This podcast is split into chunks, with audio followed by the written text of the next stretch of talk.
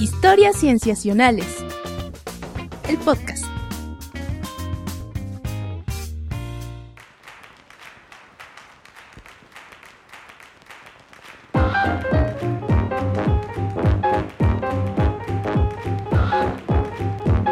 Bienvenidos a Historias Cienciacionales. Una vez más estamos grabando para ustedes para traerles aquello en la ciencia que más nos ha asombrado, que más nos ha dado de qué hablar, que más nos ha interesado, fascinado, por supuesto también de la mano y la guía de las personas que están involucradas en ello. Yo estoy muy feliz de saludarles, me llamo Víctor Hernández y saludo también con mucha alegría y enorme gusto a mis amigos, comenzando por Sofía Flores. Hola Sof, ¿cómo estás? Hola Vic, ¿todo bien? ¿Tú cómo estás? Bien, bien, aquí eh, con, con, cosas interesantes que platicar en estos temas, en estos momentos eh, muy actuales que nos hacen olvidar un poco ese tema también como tan actual que nos ha tenido em, ocupados estos meses. Ay, supongo que te refieres al cochino virus. Va cambiando de nombre en cada episodio. Qué bueno, Vic. Me da gusto que traigas temas para hablar. ¿Tú qué tal? Bien, también, todavía con los estragos de este virus tan asqueroso. Mm, sí, sí, pues aquí andamos en el, en el barco. También está con nosotros nuestro querido Rodrigo Pacheco Pach. Hola, ¿qué tal? Qué gusto escucharlos ahora en este episodio. Regresamos al formato tradicional después de un especial que tuvimos con la pandemia de la desinformación. Y pues nada, contento, realmente contento de, empezar septiembre, lluvia, está, está tranquilo, estoy contento de hablar de ciencia, sin duda. La recta final del año. Uf, sí, de pronto mm. ya más de la mitad, caray. Sí, sí, sí, es septiembre, chiles de nogada, luego premios Nobel, luego ya Navidad, básicamente. Pero bien, eh, oigan amigos, en este episodio nos acompañan un par de colegas que eh, nos, da, nos da enorme alegría que estén con nosotros eh, y déjenme les, les platico de ellas, ¿no? Presento en primer lugar a, a Patricia Rodil. Ella es biotecnóloga, estudió biotecnología y ahora está en el programa de doctorado en el Instituto Potosino de Investigación Científica y Tecnológica acá en México. Eh, también es parte del proyecto Científicas Mexicanas, que ya hablaremos un poco más adelante de él, pero nos da mucho gusto saludarte, Pati. Hola. Hola, hola, muchas gracias por la invitación. Eh, gracias a ti por, por estar acá con nosotros también presento a Quetzali Medina. Ella eh, estudió bioquímica diagnóstica y ahora está también en un programa de doctorado de ciencias biomédicas en la UNAM, acá en México también. También pertenece al proyecto de científicas mexicanas. Y antes de hablar de él, saludamos a Quetzali. Hola Quetzali. Hola Víctor, mucho gusto. Un gusto a todos estar por acá. Gracias, gracias. El gusto es nuestro definitivamente. Este proyecto Científicas Mexicanas, ya ellas nos contarán un poco más adelante acerca de él, eh, pero podemos decir que es una, se ha conformado en una comunidad virtual de científicas mexicanas trabajan en México, que, mexicanas que están en el extranjero o científicas extranjeras que trabajan en México. Em, eh, nos, van a contar más adelante porque es definitivamente un proyecto muy interesante, eh, muy relevante y eh, ahora nos da gusto recibirlas acá. vamos a escuchar de ellas em, algo acerca de sus investigaciones, a platicar en ya como decía Pache, en un episodio pues, usual de los que hacemos. Eh, y luego nos contarán más a detalle acerca del proyecto. Así que por lo pronto, gracias de nuevo por estar acá, chicos. Y pues vamos a comenzar, si les parece bien, con este episodio.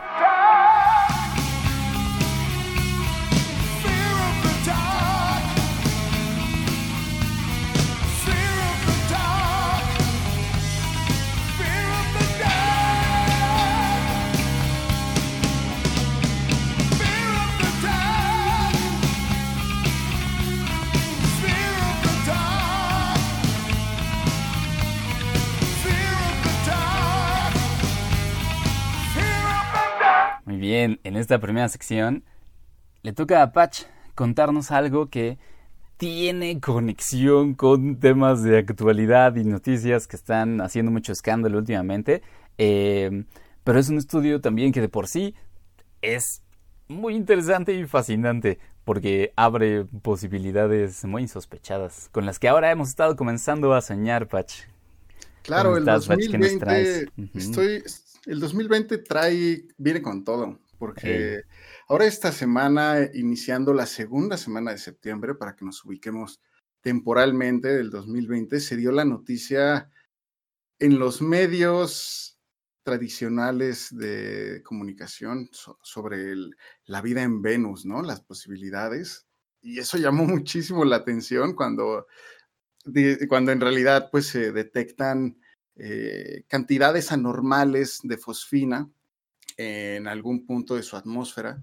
Pero bueno, eso, eso es justo como lo que te referías, ¿no, Víctor? De la noticia que viene, y, pero de la nota que les vengo a hablar es, es un poquito del tema similar, y trata de cómo un grupo de investigación logró identificar que cierto grupo de bacterias extremófilas sobrevivieron en el vacío eh, afuera de la Estación Espacial Internacional durante tres años. Y, bueno, les platico un poco que en el espacio, pues sabemos que hay una ausencia de presión y el hecho de que la radiación directa llegue así, pues puede matarnos como organismos eh, a nuestras células, desintegrar el DNA que tenemos y pues básicamente la vida como la conocemos, eh, tenemos pensado que no puede sobrevivir en el vacío. Pero como todo en la vida y en la biología, siempre existe la excepción a la regla. Y justo ahora que hablemos de, del vacío y la vida, pues justo vamos a tener que aplicar el depende que siempre aplicamos en las investigaciones de este tipo. Porque justo este, este artículo que les estoy contando lo publicaron a finales de agosto, el 26 de agosto, en la revista de Frontiers in Macrobiology. Y justo un equipo liderado por Yuko Kawaguchi, que ahora sí, sí realicé la investigación como la última vez. del nombre. No, no, estuvo muy bien. Y ahora sí sé que este nombre japonés pertenece a una, una mujer de la Universidad de Tokio. ¿Una mujer? Órale. Y demostró que, eh, que justo que este, esta bacteria que conocemos como Deinococcus radiodurans, puede conglomerarse y vivir enterrada en el núcleo de un escudo de cadáveres celulares de su propia población en el vacío. Entonces, es wow. suena, suena hardcore. Sí, sí, súper metal.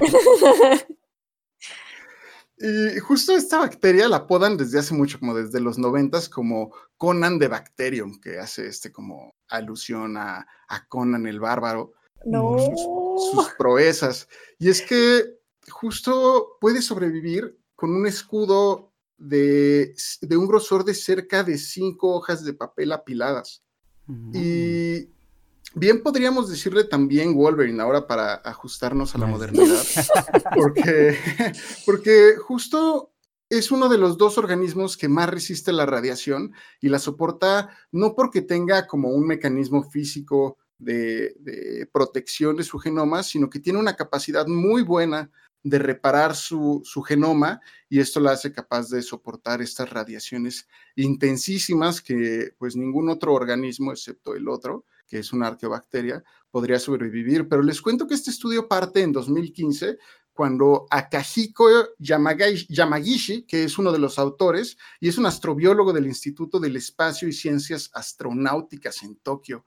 Bueno, pues él y su equipo lo que hicieron en 2015 fue mandar una placa muy pequeña de metal que se parece, es muy similar a un panel, como un panel, una plaquita eh, hexagonal, octagonal, no recuerdo muy bien cuántos lados tenía, pero adentro tenía varios puntitos y cada uno de estos puntitos contenía un pellet que contenía distintas cantidades de Deinococcus y la mandaron a la Estación Espacial Internacional y justo el plan era controlar distintos grosores de esta bacteria y en distinto, a través del tiempo afuera de la estación. Y ya que la mandaron, y ya a bordo de la Estación Espacial Internacional, el mismísimo astronauta Scott Kelly, que es famoso por vivir un año en el espacio y por escribir su experiencia en el libro Endurance. Eh, este astronauta colocó esta placa en el exterior de la, estación espacial y estuvieron regresando muestras desde la estación a la Tierra cada año durante tres años. Y ya cuando llegaban al laboratorio en la Tierra, se les rehidrataba, se les alimentaba y se les cultivaba. Y de ahí fue que identificaron que una población justo había sobrevivido por tres años, pero esta población de la, de la que, con la que iniciaron solo quedaba el 4% de la población inicial. Es decir, la muerte del 96% de las bacterias permitió la supervivencia del 4%, lo cual es bastante sorprendente. Y justo otro resultado que lograron estimar por estas distintas concentraciones y el tiempo es que una capa del grosor de un milímetro de bacterias podría tener la capacidad de sobrevivir por ocho años en el vacío. Y, y justo como el hecho de que empecemos a hablar de la vida en el vacío, es inevitable que venga a la mente la hipótesis de la panspermia, que justo toda esta investigación tiene la cara de panspermia, que es esta hipótesis que propone Svante Arrhenius en 1908 y habla sobre el potencial de la vida de esparcirse a través del espacio y el cosmos. Y está tan presente en la investigación que los autores la mencionan al inicio de su trabajo. E incluso en una entrevista que por ahí leí en, la revista Science News, en una entrevista que le hacen, él comenta que él sueña que si encuentran vida en Marte, e, su sueño es que sea muy similar a la vida en la Tierra. Entonces, pues con esto al final concluyen, con esta investigación, que los viajes espaciales de las ondas que hemos mandado, incluso y hemos enviado como el, pues las distintas ondas que mandamos hacia el espacio, y los viajes que realizamos, que estamos realizando y que vamos a realizar en un futuro, justo son una posibilidad de que nosotros, nosotros como organismos y como Homo sapiens, seamos los agentes de la panspermia y que llevemos la vida a otros lados. Entonces, pues justo al principio, como comentaba, pues viene ahora a, a refrescarnos estas ideas de las vidas en otros planetas y me parece muy interesante. ¿A ustedes qué tal? ¿Qué les evoca este, este estudio y esta noticia de la semana.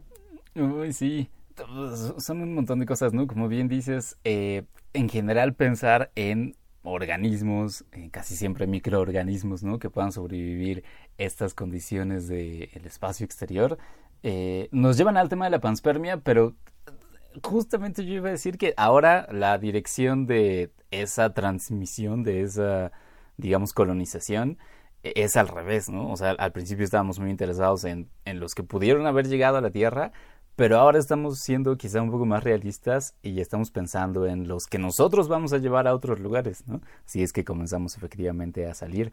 Eh, tengo en la mente que hasta se ha comentado la posibilidad de que ya estemos, de que ya hayamos contaminado Marte, por ejemplo, ¿no? Eh, que en el hecho de que se nos haya colado algún microorganismo en alguna de las ondas o, u objetos que hemos llevado allá. Entonces, eh, es definitivamente un tema interesante en la antesala de lo que pensamos que va a ser como que la, eh, la, la visita de humanos a otros mundos, ¿no? Eh, Yo tengo una duda que probablemente sea producto de que no terminé de entender la explicación que nos diste y es, nos dices que el 90 y, más del 90 96% creo dijiste, ¿no? Es, fueron las que no sobrevivieron y que en realidad sí sobrevivieron 4%. Mi duda es si esta 4% sobrevivió a costa de ese 96% o en realidad se trata nada más de eh, que las ese 4% tienen características que les permitieron sobrevivir. No, no, es justo lo que decíamos que era como súper hardcore de esta bacteria, que ese 96% son todos los esqueletos celulares, si los podemos llamar así, que cubren al 4% y que mm. permiten su sobrevivencia en el vacío y en el espacio. Pero no significa que ese 4% las hayan matado, sino que al haber muerto, y al dejar estas carcasas, ese 4% se vio beneficiada de eso. Sí, exacto. Ah, y justo por eso, cierta, o sea, y de esa forma se, se dieron cuenta que a distintas concentraciones podían sobrevivir distinto tiempo en el espacio. Mm. y solamente las concentraciones de las bacterias. Oye, eso también está como muy creepy, ¿no? Pensar que necesitas un cierto número poblacional para que sobreviva otro cierto número poblacional. Pues yo lo, tal vez no lo veo como creepy, tal vez lo veo como pues muy, muy fascinante el hecho de que se pueda generar esta costra que permita viajar en el espacio. Me pregunto. Y sin tecnología, o sea, sin, sin algún tipo de cabo, o sea, es el organismo así en el vacío. No, digo, uso esa expresión de que es creepy, como, eh, ¿cuál sería la traducción? Como, como medio enfermo. Ajá. macabro. Este, ajá, macabro, porque me, o sea, al tú hacer toda esta explicación me, me puse a pensar, ay, ¿para qué se llevaron a las bacterias al espacio si aquí en el planeta ya estamos viviendo unas cuestiones asquerosas?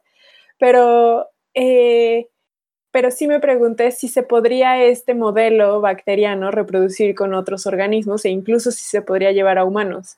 ¿Y cuántos humanos necesitarías para tener este número poblacional de que algunos sobreviven a costa de... ¿Humos de humanos, Sofía? Costras humanas. eso sí es macabro. Por eso, por eso dije que está muy macabro. O sea, sí, yo en mi cabeza me, me fui a otros escenarios con otras especies y por eso a costa de cuántos humanos tendrían que sobrevivir el 4% de la humanidad. Aquí yo me gustaría agregar esta habilidad que es muy particular de esta bacteria, ¿no? Del, hecho de que puede reparar su genoma de una forma tan eficiente que le permite reparar el daño celular causado por la radiación y justo por eso la hicieron candidata, esta, esta característica la hizo candidata para este experimento específico. Y también es muy pertinente para la noticia que también fue relevante hace unos días, que tiene que ver con posibles rastros de indicios de vida en Venus, ¿no?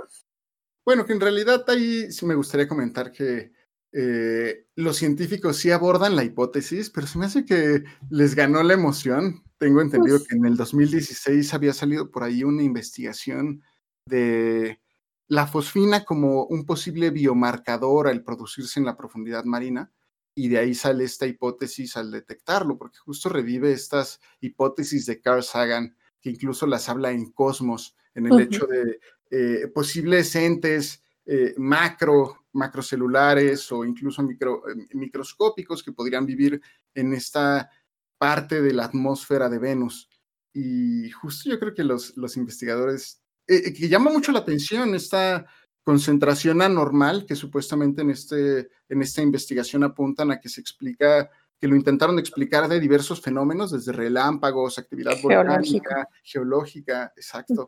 y, y, probablemente la hipótesis de la vida se aborda fuerte, sí siento que está fuerte presente, por supuesto, y siempre emociona, pero creo que hay que acudir a la parsimonia en este, en esta investigación. Este tipo de cosas. Ay, tener cautela. ¿Ustedes qué opinan? Sí, sí.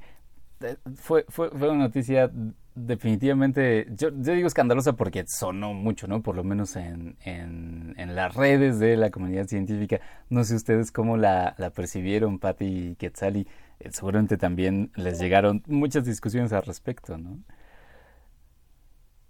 Sí, pues sí, sí es, sí es un tema que está pues sí, como dicen, está de moda, está súper interesante. En este caso de este artículo de Frontiers in Microbiology, también hay que considerar, bueno, yo lo que entendí es que eh, esta costra protegió a las bacterias que estaban en el centro, pero además sí es importante decir que las mandaron como, como pellets, como pastillas secas. Eh, y, y, después las rehidrataron para ver si había células viables. Entonces no es como que estuvieran ahí así todas vivas, eh, o bueno, sí vivas, pero no así aprovechándose pues de las otras, sino que más bien fue como una protección lo que tuvieron en, en esta costra. Y en, el, y en el tema de la fosfina, que ayer estuvo así fuertísimo en redes, pues, pues sí está interesante, pero yo creo lo mismo, o sea, se sacan conclusiones muy rápido y, a veces las personas que hacen divulgación o los que hacen reportajes científicos, pues sí, eh, por, para que llame la atención y más gente se interese, usan estos, estos titulares muy espectaculares, pero no necesariamente significa eso. Sí, Sí. claro, y pues bueno, justo como lo mencionaba Patti, este, a mí me llegó más la noticia por memes, que creo que ahora es Sí, claro. importante, son importantes como medio de divulgación científica.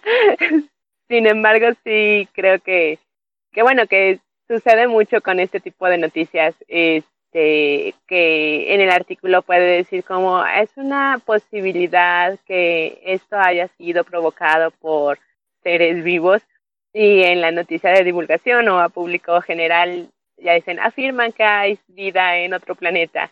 Entonces es un poco para llamar la atención. Em, en casos como este en específico no estoy tan en desacuerdo porque siento que eso sí puede motivar a como a futuras personas o a futuras in- infancias que se dediquen a la ciencia por haber visto un un, un título un título espectacular de un artículo. Este pero creo que a veces hay otros temas en los que sí son mucho más delicados estos títulos que se escogen pero pero bueno ahorita creo que es algo bueno y mantener los pies en la tierra pues no todavía no encontramos vida en otro planeta este pero son bastante aproximaciones muy importantes que se están haciendo y avances muy importantes Sí. Sí, creo que lo pones muy bien, Quetzali, que eh, a veces sí se siente muy bonito ver titulares de ciencia, ¿no? En lugares donde siempre hay política o deportes, o en este caso la pandemia, ¿no? Prácticamente que es un tema de ciencia también, pero eh, tal vez sea un tema de ciencia que ya no queremos ver tanto en los titulares. Eh, el chiste es que em, es, es raro como algunas hipótesis, o sea, cuando hay ciertos indicios de que puedan ser verdaderas, eh, adquieren tanta popularidad, ¿no? Em, eh, a, a pesar de que, bueno, a mí también me parece que es súper interesante la observación de esta molécula, eh, porque es algo intrigante, ¿no? Es un misterio. O sea, eh, eh, bien podría ser un indicio de vida, porque aquí la conocemos así. Sabemos que se produce como desde ciertas, ciertos tipos de microorganismos, bueno, ciertas comunidades en algunos ecosistemas. Se puede producir industrialmente también, pero obviamente no está producida industrialmente allá en Venus. Quién sabe si haya microorganismos, pero si no es cualquiera de esas dos opciones, la tercera es que haya algún cierto proceso biogeoquímico que la produzca, que según yo también sería muy interesante porque eh, hablaría de que hay algunas cosas en Venus que pueden producir moléculas orgánicas similares a las que acá producen organismos vivos. eh, y entonces, ¿qué tal que hay otra colección de moléculas orgánicas allá que, eh, no, pues no sé, la mente empieza a soñar, amigos, también. Como, como bien dijo Patch, Carl Sagan habló de eso en Cosmos y hace poco vi un video justamente por lo que dice eh, Quetzali de los memes Sí. y que también surgieron esos videos de Carl Sagan y en uno él sale casi casi burlándose de que los científicos eh, se aventuraban a decir que lo que había ahí eran dinosaurios. Pero ¿En Venus? sí, o ah, sea, padre. o sea, Carl Sagan en este pequeño ex- extracto lo que explica es que como Venus está cubierto de nubes, los científicos de esa época que observaron que había estas nubes, ahora no recuerdo qué científicos ni de qué época, pero bueno, él habla de unos científicos que entonces como vieron que estaba cubierto de nubes, pues ¿qué hay en la Tierra que esté cubierto de, o no de nubes, de gases? ¿Qué hay en la Tierra que esté cubierto de estos gases? Pues los pantanos. ¿Y qué hay en los pantanos? Helechos. ¿Y qué hay en estos espacios? Dinosaurios. Y entonces probablemente en Venus hay dinosaurios. Qué Entonces, padre. Carl Sagan lo hace un poco como de, de broma. Ajá. Pero um, también Pero el creo proceso que- lógico es similar, ¿no? Sí, claro, o sea, no veo fallos en su, en su lógica. Sí, sí, sí. Pero creo que también hay que tomarlo con cuidado, como dice Patch, porque en el mismo artículo, incluso en el mismo abstract, se dice que obtuvieron el- observaciones de la presencia de este compuesto por inferencia, ¿no? O sea, en realidad no obtuvieron, y bueno, no sé, explíquenme, lo mejor es lo que yo entendí de lo poco que leí del artículo, que es que a partir de observaciones de la composición de las nubes de Venus, es que infieren que está este elemento químico y entonces, por tanto, en realidad también lo que se hace es que se hipotetiza a partir de esta inferencia, ¿no? O sea, tampoco es que haya prueba fehaciente de que este elemento, este compuesto está allí, o estoy cometiendo un error. Yo también lo entendí así y también leí que estaban haciendo fila para poder tener acceso al telescopio, pero a un telescopio que les permitiera tener mejores lecturas, pero por la pandemia no habían podido hacerlo. E incluso su se lo por ahí va que se lo rechazaron primero en Science y después se publica en, Nature. Ah, así estuvo, fíjate. Y ellos consideraban, Science consideró que no tenían eh, suficiente evidencia y Nature consideró que era una investigación que valía la pena publicarse. E entonces, según yo, también por eso hay que tomarlo con cuidado, por estas, por lo que se pone en el mismo abstract de que hacen una inferencia de la presencia de este elemento. Entonces, creo que sería un poco eh, triste que ya cuando se hagan más análisis resulte que no, ¿no? Que fue una detección errónea o que la, composición es muy pequeña como para afirmar que son cuestiones biológicas y entonces que más bien se tengan que atribuir a cuestiones geológicas. Pero sin duda vale la pena que lo, hablen Y, que, y que justo que ahora todos están interesados, ¿no? Ahora sí que usen el, Ay, no, y se, agradece muchísimo también que se cambie un poco el tema, ¿no? Tanta, tanto virus que hablar de algo distinto por un momento se agradece. Sí, eh, plot twist, encontramos virus en Venus.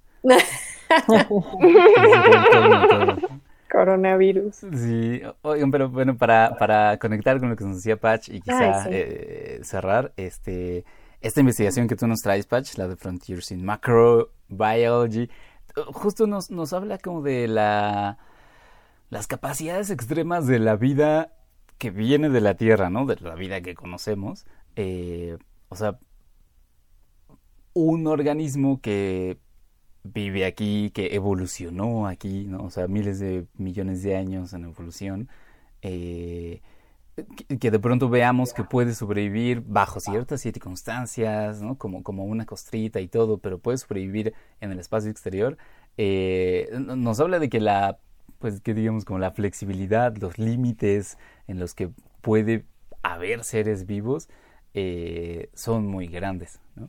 Eh, entonces creo que por eso también nos da a pensar de que eh, si, si, como que si, algún organismo vivo o que tuviera algún tipo de forma de vida, aunque sea similar a la de la Tierra, que evolucionara por lo pronto, este, seguro que bien podría también llegar a, con los años, habitar una, este, una atmósfera o circunstancias tan raras o que a nosotros nos parecen tan raras como las de otro planeta, ¿no? Incluyendo Venus o Marte.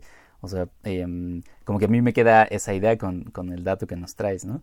Sin duda, y también yo me quedo con lo que me mencionabas, que yo no sé si Arrhenius en algún punto hace 100 años pensó que los papeles se podían invertir. Sí. Hipótesis. Mm. Así es, pues definitivamente es un tema muy interesante y muchas gracias por traerlo, Pachi. Con mucho gusto. Perfecto, bueno. Entonces, dejamos aquí este tema de la vida fuera de la Tierra eh, y pasamos entonces a nuestra segunda sección.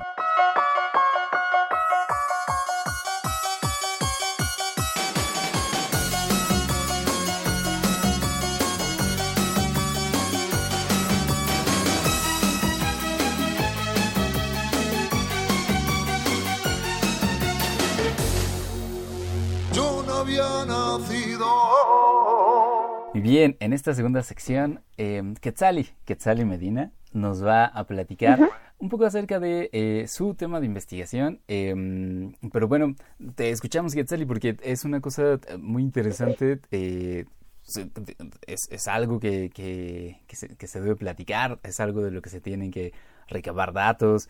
Eh, y bueno, platícanos qué es lo que tú estás haciendo. Um, bueno, muchas gracias. pues como habías comentado al inicio, ahorita me encuentro apenas en mi primer semestre de, del doctorado en ciencias biomédicas y mi tema de investigación que estoy realizando es sobre defectos del cierre del tubo neural.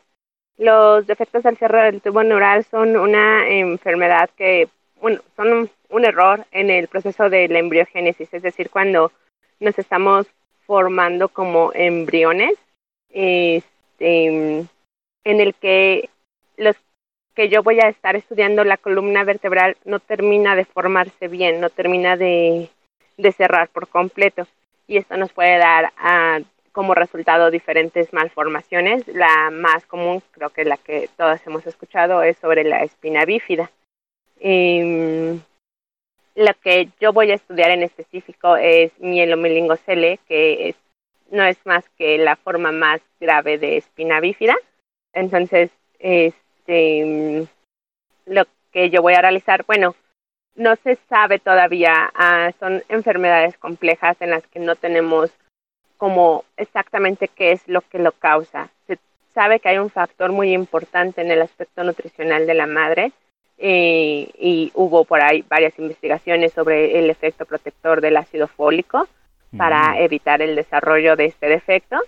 Sin embargo, también se ha visto que tiene un componente importante genético, ya que eh, pues ha habido tanto estudios en, en mellizos o estudios en, gemelos idénticos, la probabilidad de que aumente, la, perdón, la, aumenta la probabilidad de que exista un defecto del cierre del tubo neural en un hermano cuando el otro lo presenta. Y lo mismo pasa si hay una familia que ya tuvo un embarazo con un defecto del cierre del tubo neural con espina bífida, la probabilidad de que un siguiente embarazo también esté afectado es es mucho más alta, hasta a veces hasta 50 veces más alta que la población en general. Es por eso que se habla de, de que tiene un gran factor genético. Sin embargo, no hay, este, todavía no estamos muy claros de cuál, qué genes son los que están implicados. Se ha observado que hay varios genes implicados, que no vamos a encontrar el efecto de, de un solo gen. Este, sino más bien la suma de, los pequeños efectos de diferentes genes.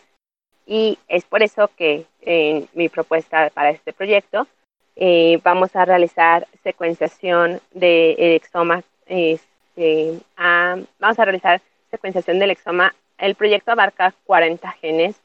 Eh, como parte de mi proyecto individual de doctorado solamente voy a secuenciar 11 porque, bueno, vamos a secuenciar los 40, pero solo voy a analizar 11 porque es muchísima información a analizar. Y lo bonito de este, bueno, son genes que están implicados en las vías del desarrollo, que a partir de estudios previos creemos que, que tienen importancia em, sobre el desarrollo de, de estos defectos. Y em, lo bonito, como lo padre de este estudio, por lo que siento que, que nos puede arrojar mayor información, es que estamos pues vamos a secuenciarlo en 300 familias. Es decir, vamos a tener a, al madre, a, la, a la madre, al padre y al caso, al caso afectado o afectada. Y esto pues nos va a, a hablar de la posibilidad de tener, de saber cómo son los mecanismos de herencia y saber si, si una variable es, es importante, es de importancia o no, con, con respecto a si fue heredada o no fue heredada. También otra parte, otro estudio importante, bueno, otra parte importante del estudio es que también contamos con el DNA de un hermano o hermana sana que no tenga este defecto. Y entonces si encontramos una variable, una variable que sea de importancia para desarrollar los defectos del cierre del tubo neural y vemos que esta variable fue heredada, este, vamos a poder también secuenciar eh, el DNA, bueno, ya específico para del hermano o hermana para saber si eh, tiene esta variable el, el, hermano sano. Y eso nos va a dar como más información acerca si esa variable en específico si es de importancia o no. Y bueno, eso es lo que apenas, apenas me estoy realizando la secuenciación es por de nueva generación este, de las primeras 300 muestras, o sea, bueno, del, sí, me refiero a, las familias, a los tríos. Este, es lo que, lo que ahorita en este momento a mí me ha mantenido un poco alejada de, de hablar cosas de virus y otras cosas. Sí, pues es que eh, suena que sí es un trabajo grande, ¿no? O sea, por supuesto es un proyecto eh, de doctorado, pero de todos modos, eh, por lo que nos platicas, va a llevar una buena cantidad, muy buena cantidad de trabajo. Y, y, además porque es un tema pues muy interesante y, fascinante, digo. Eh, por supuesto que, las consecuencias negativas de estas malformaciones congénitas, bueno, eh, las, lamentamos, ¿no? Pero, pero el tema del desarrollo embrionario eh, lo pensamos muy poco, pero es un tema súper complejo, ¿no? En el que ya que comienzas a asomarte al proceso, ves que efectivamente muchas cosas pueden salir mal en el camino, ¿no? Entonces definitivamente es muy importante tratar de elucidar cuáles son los factores que pueden causar que las cosas salgan mal. Y, y darnos cuenta que desconocemos todavía muchísimas cosas de, de un montón de cosas, ¿no? O sea, este es en específico de, de un defecto que yo estoy estudiando, sin embargo, lo que desconocemos en general es muchísimo mayor que, que lo que sabemos. Yo te quisiera preguntar, Quetzali, porque mm, eh, ¿estos genes con qué están asociados? ¿Con metabolismo, con desarrollo embrionario? ¿Qué papel juegan en, en el humano? Sí, bueno, hay genes, eh, los que yo voy a, estudiar, bueno, hay diferentes genes que estamos estudiando, pero sí, algunos son de metabolismo, justamente de metabolismo de folato, porque, pues bueno, sabemos que el ácido fólico juega un papel importante. Este, y además de que en México este gen MTHFR tiene una mayor incidencia, una mutación que hace que no sea viable la enzima. este, en México es más, es más frecuente. Em, entonces hay, algunos genes que están este, involucrados con el metabolismo y hay otros genes que están involucrados con, con señalización en, al momento de, del desarrollo embrionario. Ya está, sabes que en, en estos momentos, eh, de en cuanto se va formando toda, se va diferenciando todas las células y tenemos este, las diferentes capas, eh, pues juegan muy, papeles muy importantes una señalización correcta de para saber qué células va a diferenciarse para ciertos tejidos y qué células van a diferenciarse para otros tejidos. Entonces, mm. si hay una señal que se pierde o hay algo que no está funcionando correctamente, nos va a dar como resultado estos diferentes eh, defectos al nacimiento. Claro, porque sí recuerdo que así como los mexicanos tenemos cierta cuestión allí con los genes, por ejemplo, que transportan el colesterol, también tenemos una situación allí particular con el caso, como bien dices, del ácido fólico y que incluso hasta recuerdo, por ejemplo, que se enriquecen a las tortillas con ácido fólico, o sea, se han implementado ciertos programas públicos para que eh, se reduzca esta incidencia de la espina bífida, ¿cierto? Así es, efectivamente. Déjame decirte que estos programas de, suplementación y este, sí, de suplementación con ácido fólico no solamente ocurren en México, están, son programas que se han implementado a nivel mundial, justamente a partir de un estudio que me parece que es en los años 80 en China, donde ven donde es como indiscutible el efecto protector que tiene el ácido fólico para ese tipo de, defectos.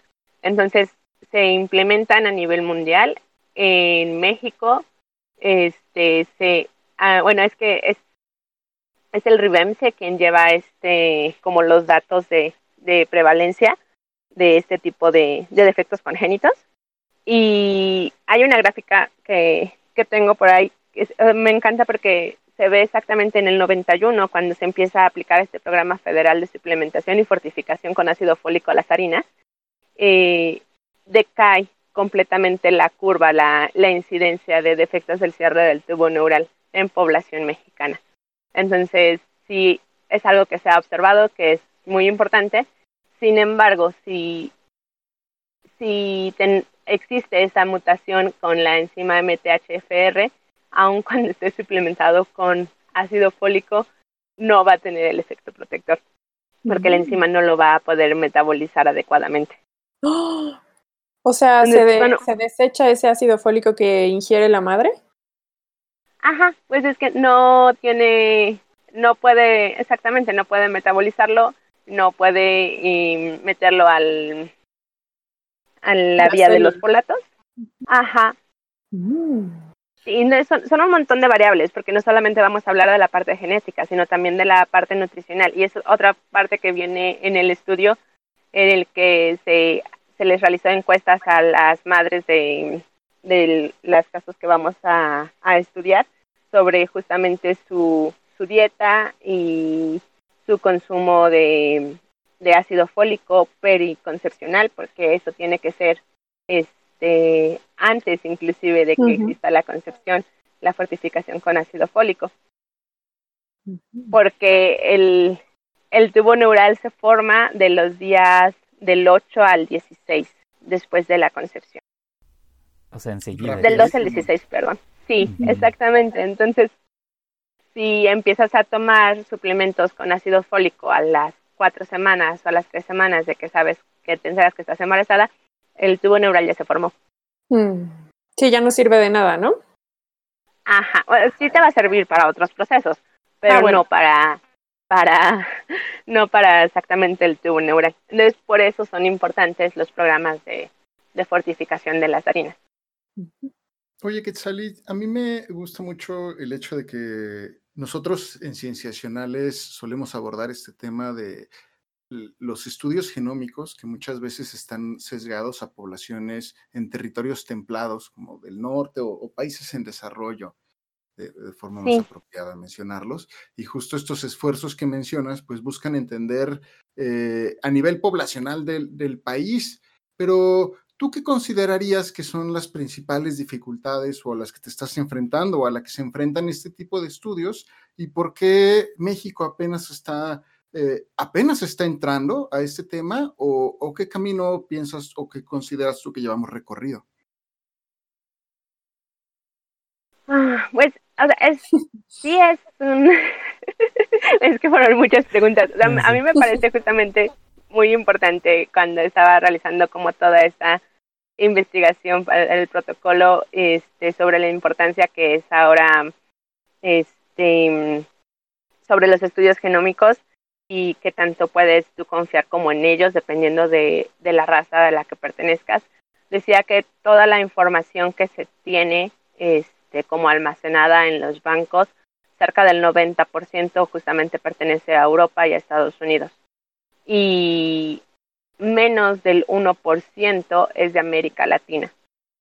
Eh, entonces, para mí justamente una de las cosas por las que este proyecto me, me gusta o me, me apasiona es justamente que estamos trabajando con familias mexicanas y vamos a descubrir cosas y vamos a saber cosas de la población mexicana que ya sabemos que es eh, tiene sus propias características genómicas eh, creo que ya se ha empezado a hacer un, o sea, ya, ya se han empezado a hacer esfuerzos justamente para completar toda esta información que no sabemos en México, que sabe, en población mexicana, que sabemos cómo puede funcionar o cuál es la probabilidad o la incidencia de genes en otras, en otros países, pero que en México no lo sabemos. Creo que ya se ha empezado a recorrer, este, ya hay, ya hay esfuerzos por genotipificar variantes de importancia médica, por genotipificar este em, pues para saber específicamente en enfermedades que, que, son más frecuentes en México qué es, qué es qué es lo que está pasando.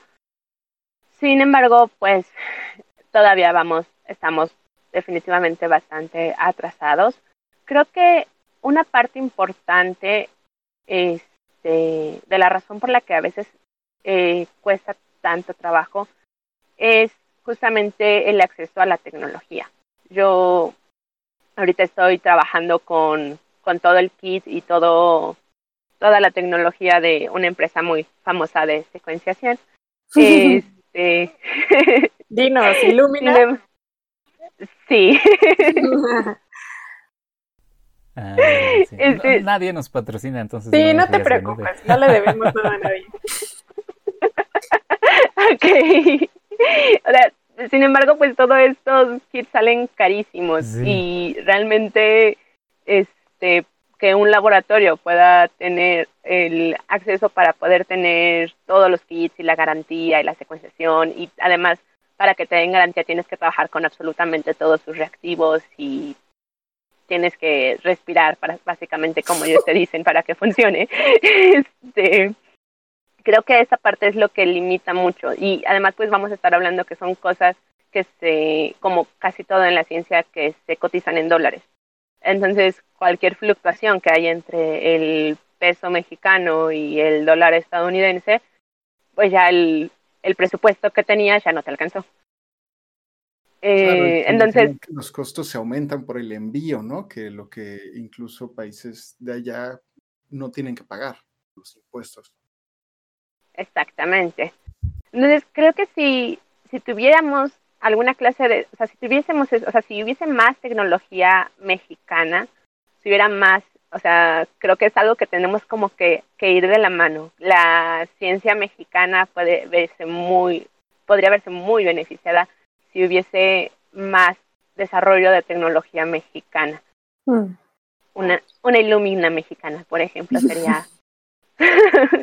Illuminex me, me, gusta que, oh. me gusta que, que, toques ese tema porque, pues, me gusta ser, que seamos tan honestos en la, en la actividad científica y sin duda el monopolio de la secuenciación, o, o, bueno, dipolio, bipolio, no sé cómo se diga, pero bueno, el que haya muy, ah, sí, el dúo, el que haya muy pocas empresas que se dediquen a esto o que desarrollen esta infraestructura, pues limita mucha de la actividad científica pero también aprovechando que ya estás entrando a temas que son eh, provocativos, yo también quisiera seguirme por esa línea provocativa.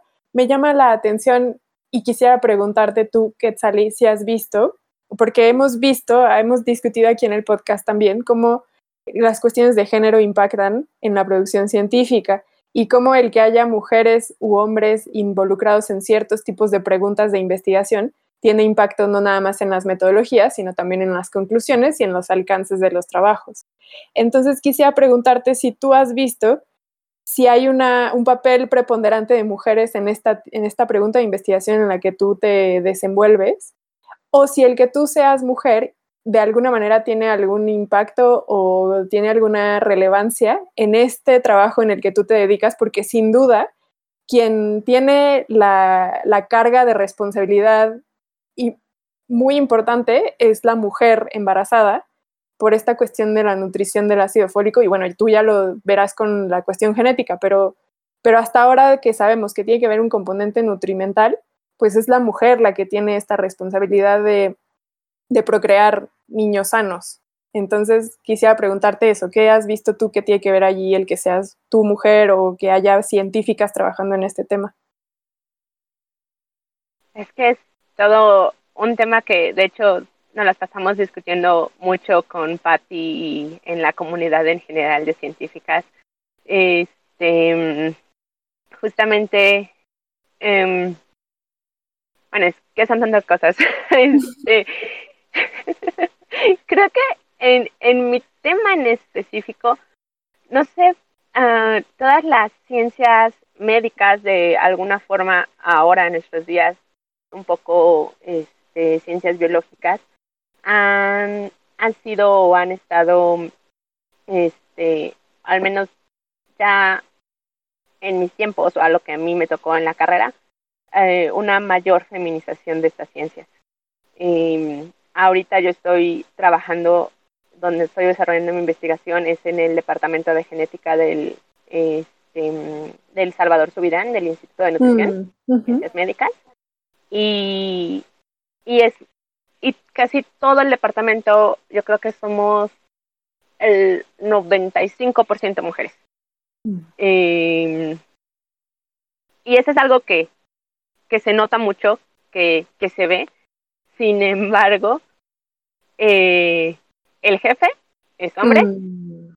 el subjefe que sería bueno como subjefe de residentes es hombre y el otro hombre que es un técnico, bueno, es químico con plaza de técnico, que es otro tema además, este, es el otro como que lleva a, este, como la dirección de, de algunos proyectos.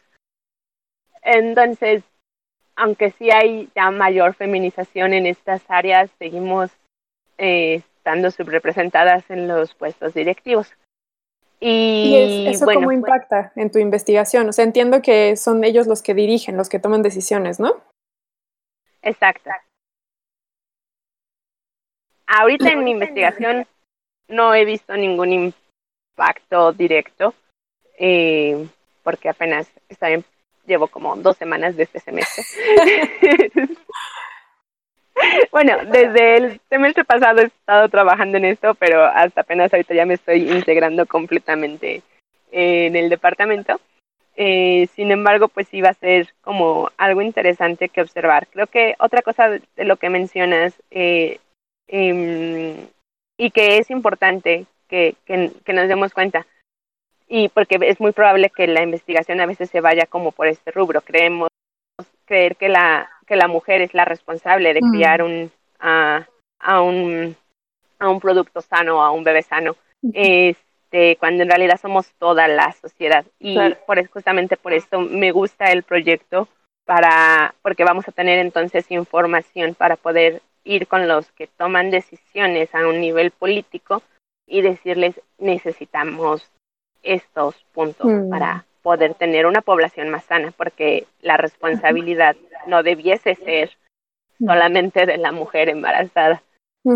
Em, como dice el dicho, se necesita una, una villa para criar a un niño, ¿no? Exactamente.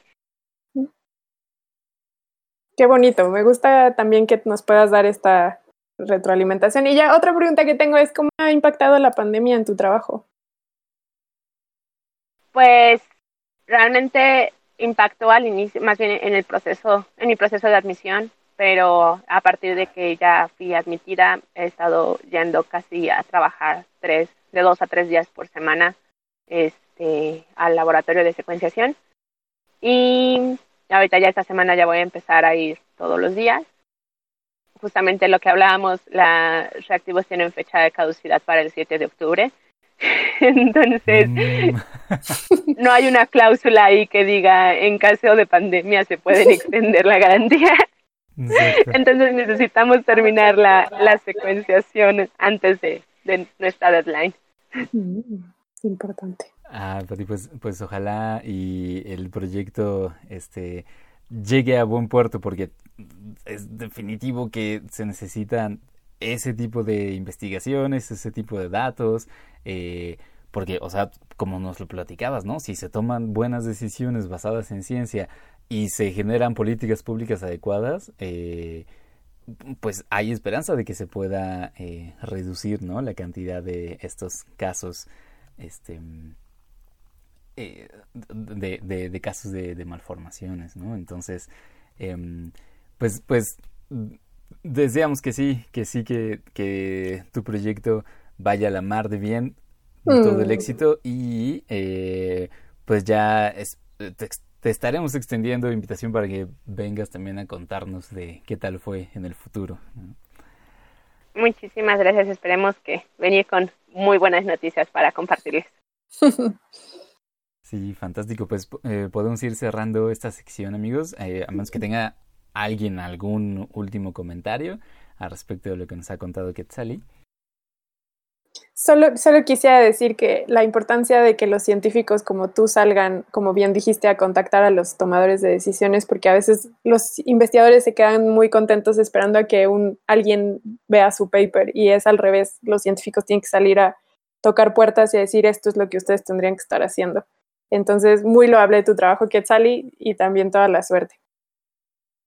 Muchísimas gracias. Y pues sí, es como el sueño que, que la investigación que se está haciendo tenga un impacto tangible en la sociedad, ¿no? Y, pues no hay más que, que tener, buscar muchos contactos por ahí.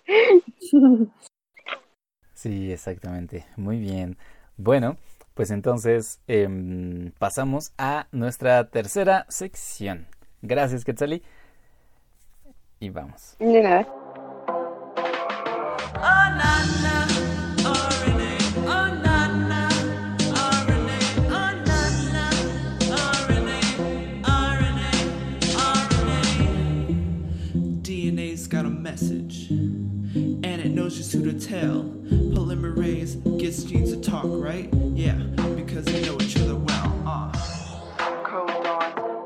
Muy bien, en esta tercera sección eh, vamos a escuchar acerca de el trabajo que realiza Patty, Patricia Rodil, eh, que también tiene que ver con biología molecular, eh, también en estas etapas tempranas de la vida humana, pero tú cuéntanos más a detalle, Patti, qué es el tema en el que estás involucrada.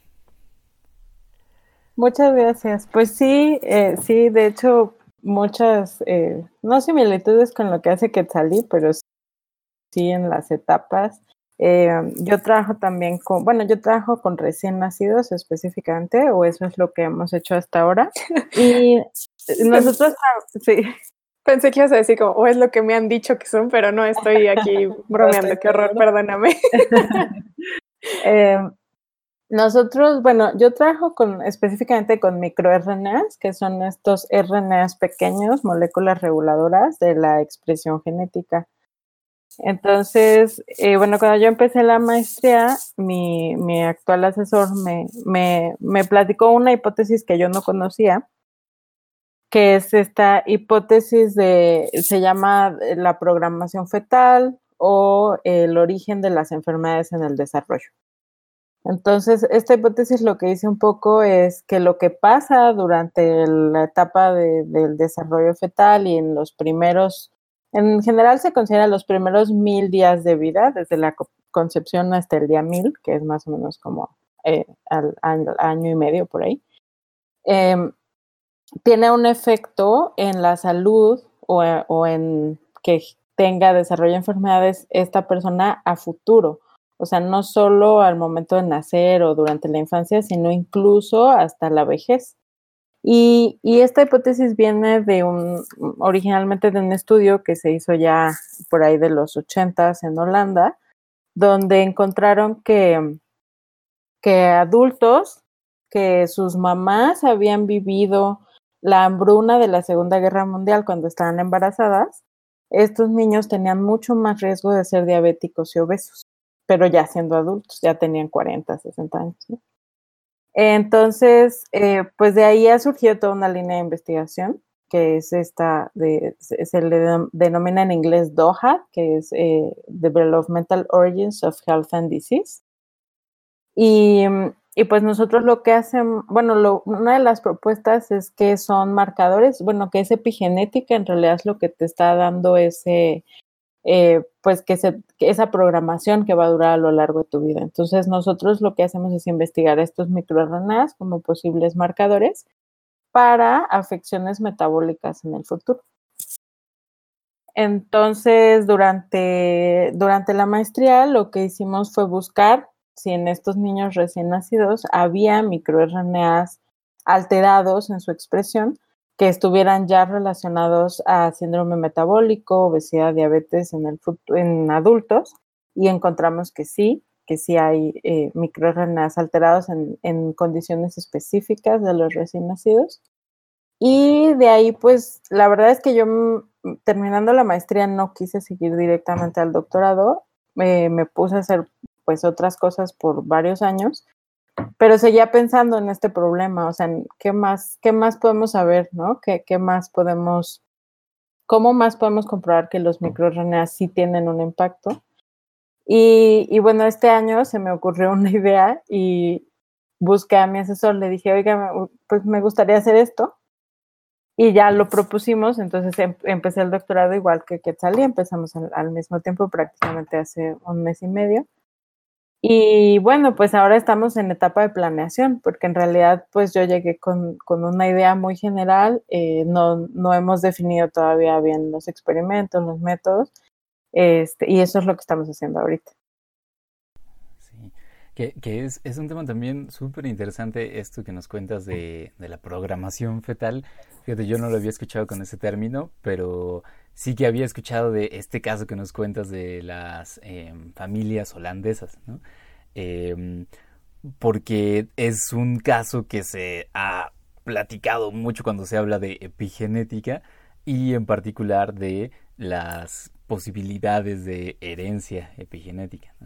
Em, que, bueno, solamente para, para saber que estamos hablando de lo mismo, eh, ¿cómo definiríamos aquí epigenética, Patti? Bueno, eh, eh, sí es un tema complicado porque hay gente que es como muy purista con la definición de epigenética y que tiene que ser directamente una molécula que haga blanco en el, en el DNA o que modifique la estructura. Y en este caso los microRNAs en realidad tienen una actividad de regulación transcripcional. Em, entonces, pues hay personas que sí lo consideramos epigenética, otros te dirán que no. Claro, claro. Pero sí tiene un efecto en la expresión. Exacto, era lo que te iba a, preguntar. O sea, no es que sean moléculas que se adhieren, que se pegan a la molécula de ADN y de esa manera modifican la manera en que la célula lo lee, sino que son moléculas que están eh, teniendo interacción con otros momentos del proceso de, lectura y de, decodificación de los mensajes en el ADN, ¿no? O sea, porque también es una cosa súper compleja resulta, ¿no? Todos esos procesos a través de los cuales la célula eh, eh, traduce la información en el ADN, ¿no? Sí, los, los microRNA son especialmente para mí interesantes porque son súper reguladores y a eso eh, se le considera porque los microRNA regulan, se calcula alrededor de entre el 60 y el 70% de la expresión génica. Eh, entonces, aunque no hagan eh, una interacción directa con el DNA, se sabe que sí regulan proteínas que sí tienen interacción con el DNA y que sí tienen y regulan también factores de transcripción. Entonces están, digamos, pueden estar como un paso antes o un paso después. Entonces, por eso se les considera súper reguladores. ¿Y, y, qué, tanto, qué tanto sabemos de los microRNAs en general, Pati? O sea, porque eh, yo recuerdo que desde hace un tiempo se habla de eh, este campo en general, ¿no? De, la, de los papeles que puede tener esta molécula hermana del, del ADN, que es el RNA, eh, a tal grado que incluso no tiene tantos años, bueno, ya como 14, ¿no? Que, que un premio Nobel de Fisiología o Medicina fue precisamente para investigaciones de, el RNA de interferencia, ¿no? De, e, efectivamente cómo este, este tipo de moléculas regulan la expresión de genes. En, en aquel caso creo que eh, fue investigaciones en plantas, ¿no?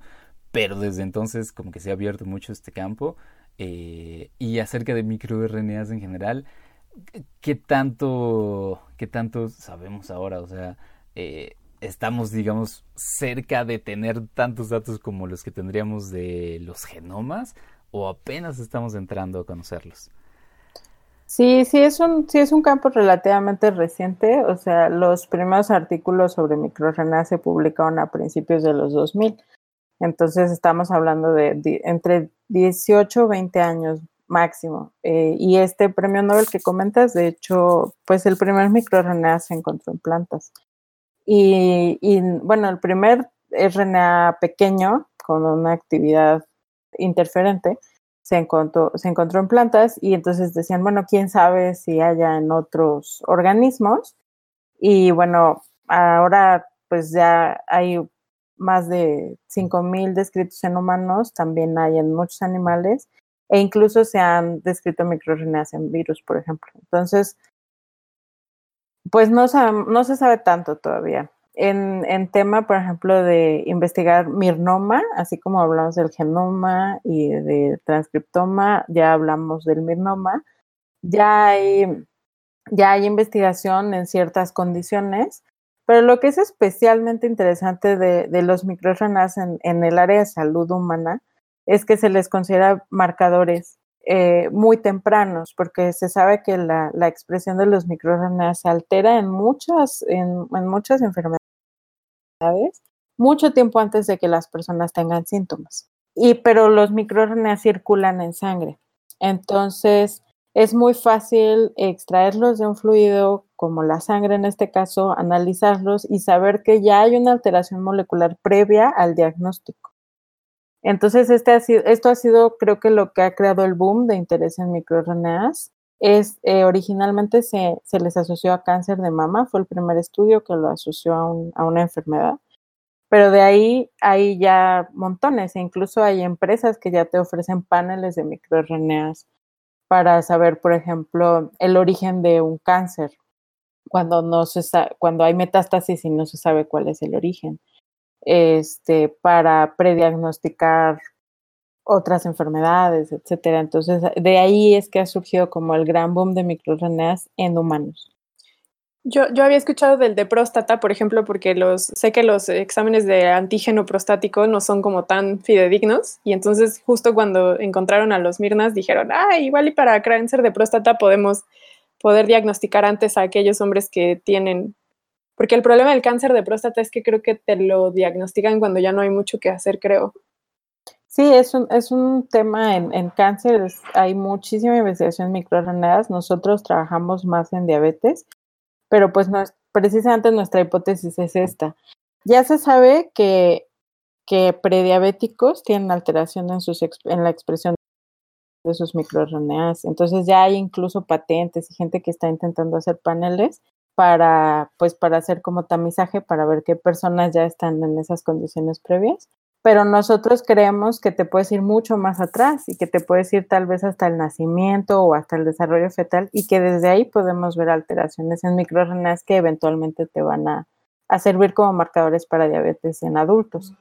Entonces, lo que estamos haciendo ahorita es eh, proponer este proyecto en donde vamos a, investigar mirnas en diferentes etapas del crecimiento de una persona o de muchas personas para eh, ver cómo cambia la expresión en relación a ciertas características relacionadas a diabetes a lo largo de la vida. Pati, ¿qué tanto podría ser para diabetes 1 y diabetes 2? Porque supongo que para diabetes 1 es más sencillo que para la 2, ¿no? Para diabetes 1 hay marcadores específicos eh, y, y, sí hay alguna asociación con microRNAs, pero como es, diabetes 1 en general, pues es una enfermedad genética congénita. Eh, mm, no necesitas hacer tal mm. vez un diagnóstico previo o un prediagnóstico, un pronóstico. Eh, para diabetes tipo 2 es donde como llama más la atención, pero incluso se considera para, por ejemplo, para enfermedades cardiovasculares. Hay muchos estudios para enfermedades cardiovasculares eh, y yo recientemente he leído que, por ejemplo, en recién nacidos han encontrado mirnas que pueden ser marcadores para desarrollo neuronal, para, este, para cánceres pediátricos. Eh, entonces, desde que nacen pueden ver el riesgo y pronosticar. Entonces, para darle un seguimiento más cercano a las personas que ya se sabe que tienen un riesgo muy alto. Sí, oye, yo, yo, yo, estoy tratando de pensar en, una, en un símil, digamos, eh, justamente pensando en cómo caracterizar esta idea de que tú puedas tomar una, un conjunto de los microRNAs que, que están en, en, sangre de una persona en un cierto momento. Eh, y es que si nosotros, o sea, tú, tú, tú me corriges, ¿no? Si la, si la, analogía es demasiado exagerada, pero eh, si nosotros pensamos que la información en el ADN, en el DNA, es casi como lo, lo que está escrito en los libros.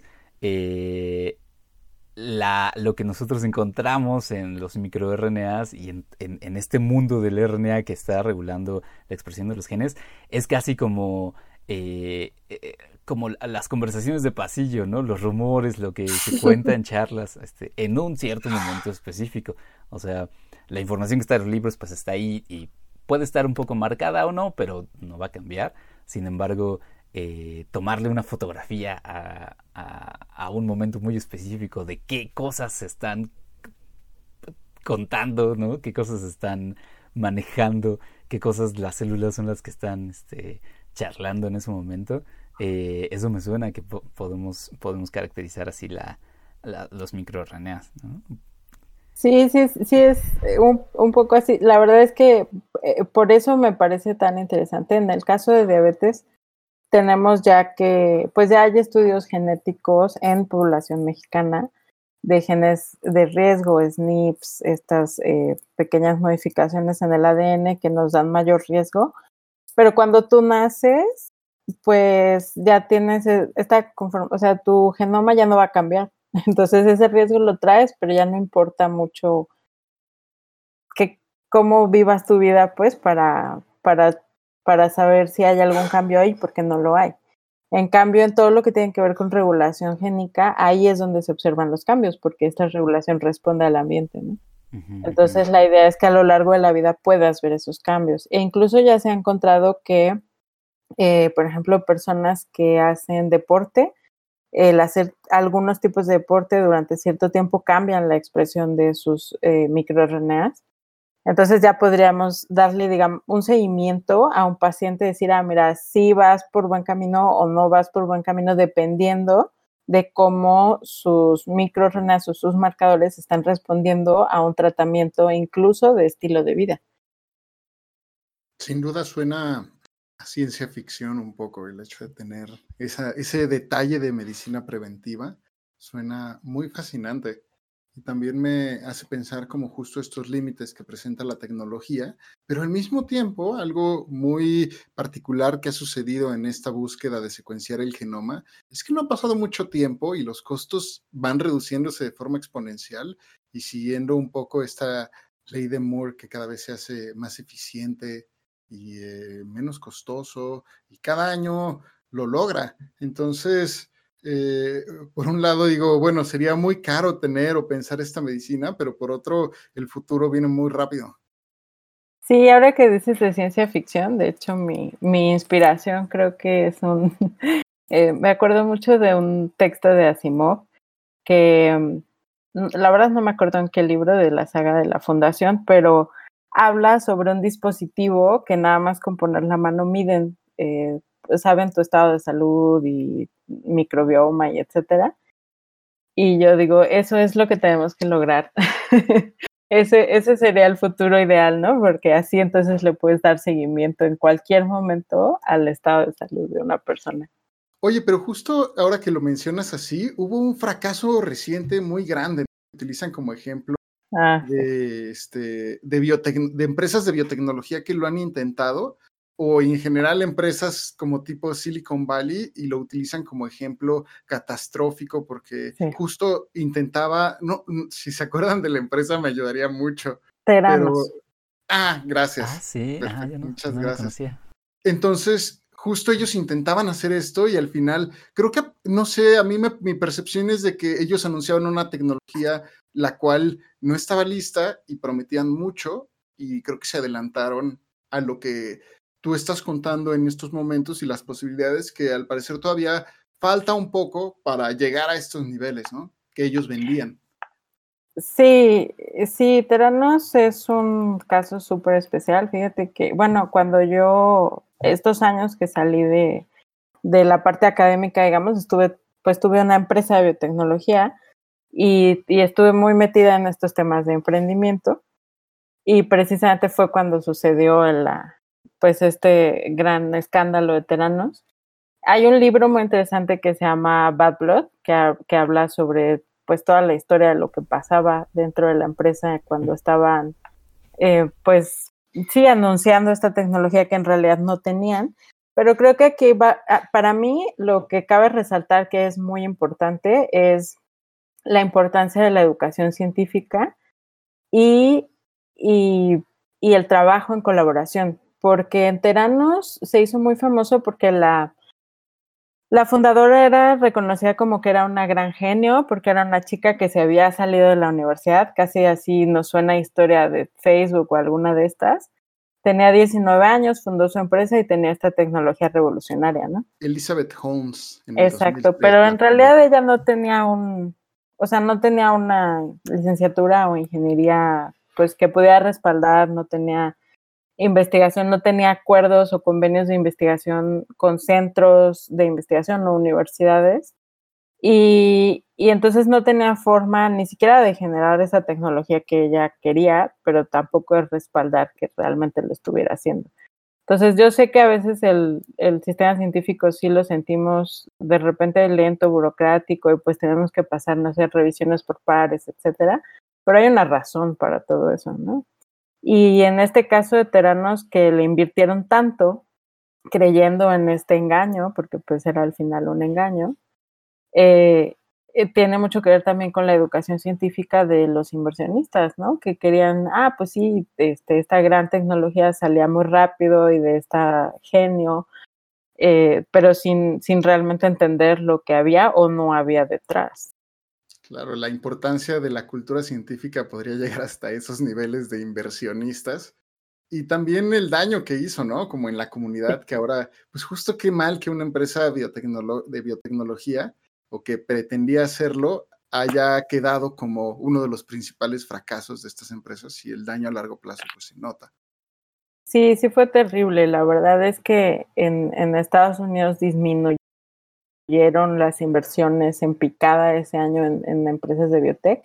Y en, y en Latinoamérica de por sí nos cuesta, o sea, las empresas de biotecnología que van iniciando les cuesta mucho obtener inversión. Y, y es algo que incluso a mí, cuando estaba yo en esa época, de hecho, haciendo un proceso de búsqueda de inversión, me preguntaban esto. Y, pero esto suena como teranos. Entonces, Ay. teníamos, ya teníamos un pitch específico para eso, estigma. sí. Qué mal. Pero muy interesante lo que nos cuentas de tu proyecto. Muchas gracias. Sí, sí. eh, digo, a mí, a mí me gusta mucho escuchar siempre trabajos eh, que tienen que ver con el RNA, eh, porque uno de mis sueños es que, eh, que el RNA llegue a ser una molécula tan famosa como el DNA, como el ADN, ¿no? Este, sí. no hemos sabido darle como la popularidad que merece, el protagonismo que también debería tener. Este, porque, porque el ADN, pues todos lo usamos, o sea, sale, salen portadas de revistas de chismes, ¿no? Las, esas tres, tres letras ADN, pero el ARN, el RNA, eh, también es una molécula esencial, ¿no? Y como que también eh, me gustaría algún día verlo también en titulares, ¿no? Y con trabajos como el tuyo, pues ese día quizás esté más cerca. Ojalá que sí. Déjame discrepar en eso, Víctor. Ah. Oye, no, pues es que antes se creía que el RNA era como la molécula, ¿no? Por la capacidad que tenía de, pues de cambiar y la versatilidad que tiene, ¿no? O estoy, estoy en, en un universo para, eh, distinto. No, bueno, o sea, sabemos que lo tiene, pues, ¿no? Pero te digo, no tiene la, el protagonismo que tiene el, el ADN. No tengo ahora argumentos. cultural, ¿no? Ah, bueno, sí, a nivel cultural estoy de acuerdo que sí, no tiene el protagonismo. Pero según yo históricamente, ahora no tengo los argumentos, porque pandemia.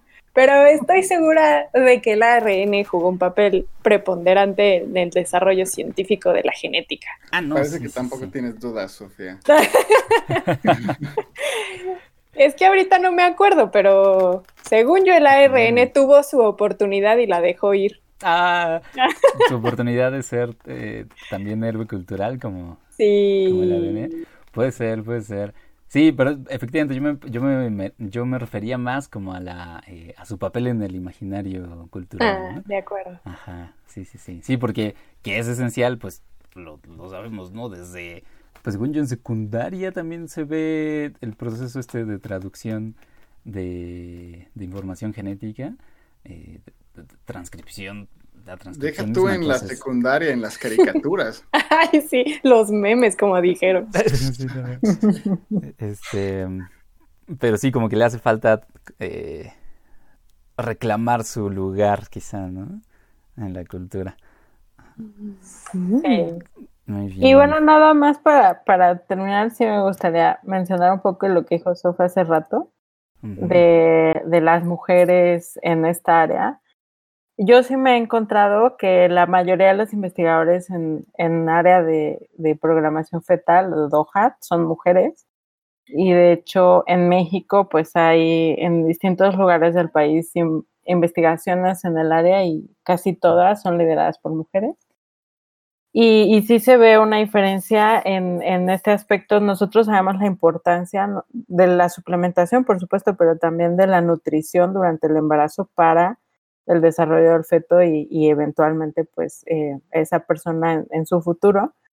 Y a mí me pasó, pues, muy chistoso porque mi segunda hija acababa de nacer cuando, cuando yo entré a este tema y lo primero que sentía y lo que he conversado con otras personas que trabajan en el área, otras mujeres, es que lo primero que sentimos fue culpa de, de no haberlo sabido a tiempo para, pues para prevenir un poco, ¿no? Riesgos para nuestros hijos a futuro. Entonces creo que sí, por una parte sí es, sí es importante que, que empecemos a, que, que, esto empiece a pasar, si no las investigaciones, aunque sea como la información que ya existe, porque entre la comunidad científica pues ya hay mucha investigación, sí se conoce, pero no ha llegado a la clínica. Un médico cuando te da un seguimiento al embarazo, pues no menciona esto. O sea, si te dice, ah, sí es importante que comas bien, pero no, no te, te habla de todos estos riesgos, tanto para la madre como para el feto a futuro, ¿no? Entonces, esto ya deberíamos empezar a integrarlo, creo yo, en la parte clínica. Oh, y ahorita que dices eso, Pati, me gusta mucho que lo agregues porque sin duda creo que le inyecta esa parte que a veces olvidamos o somos negligentes. Fíjate que yo también aprendí de este tema con investigadoras lideradas por un investigador hombre. Y, bueno, él estaba muy comprometido, a eso no, no le quita nada, pero por ejemplo ellas hablaban mucho esto que mencionas, de la culpa que sienten al ver a mamás y que están como en esta ignorancia y que ellas quisieran ayudarlas más, pero es que también a veces las mamás se vuelven muy celosas de sus propios bebés y entonces a veces no permiten que haya ese cuidado porque justamente se sienten juzgadas por los médicos o por los investigadores.